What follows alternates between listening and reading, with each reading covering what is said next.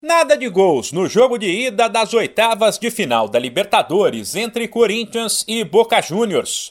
Ontem em Itaquera, os dois gigantes até fizeram uma partida movimentada, mas ficaram no 0 a 0. Com isso, quem vencer na volta semana que vem no temido estádio La Bombonera, em Buenos Aires, se classifica. E novo empate leva a decisão para os pênaltis.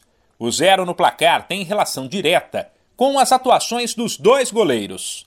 Cássio, do Corinthians, salvou a equipe em pelo menos três oportunidades, enquanto Rossi, do Boca, pegou um pênalti cobrado por Roger Guedes, que foi vaiado por parte da torcida.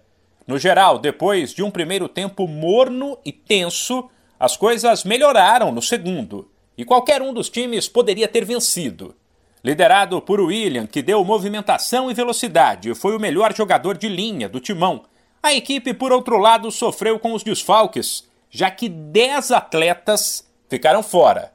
Para o técnico Vitor Pereira, o time jogou no limite. Com o elenco, o elenco que tínhamos disponível, eh, arranjamos uma, uma forma de, de, de contrariar o, o, Boca, de criar dificuldades, portanto, eh, jogamos no limite no limite da, da, das opções que temos e, e, penso que fizemos. Fizemos um bom jogo, tivemos, tivemos espírito, lutamos. Eh, é claro que passamos alguns períodos com dificuldade, porque eles têm, eles têm muito bons jogadores, muitas soluções neste momento ao dispor.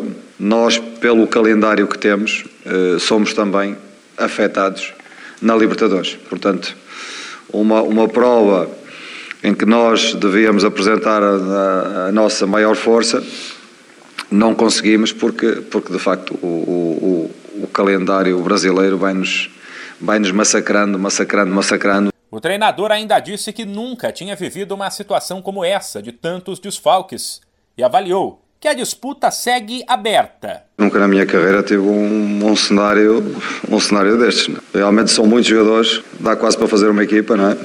Quer dizer que nós quando defrontamos o Boca eh, da última vez, tínhamos muito mais soluções do que o que temos agora.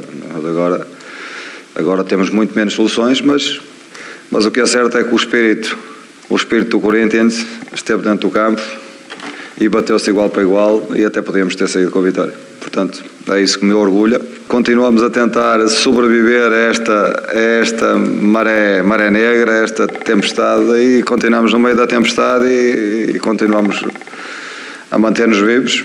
A eliminatória não está decidida, vamos, a eliminatória está em aberto. Antes do duelo de volta, terça que vem, o Corinthians, no fim de semana, visita o Fluminense pelo Brasileirão. De São Paulo, Humberto Ferretti.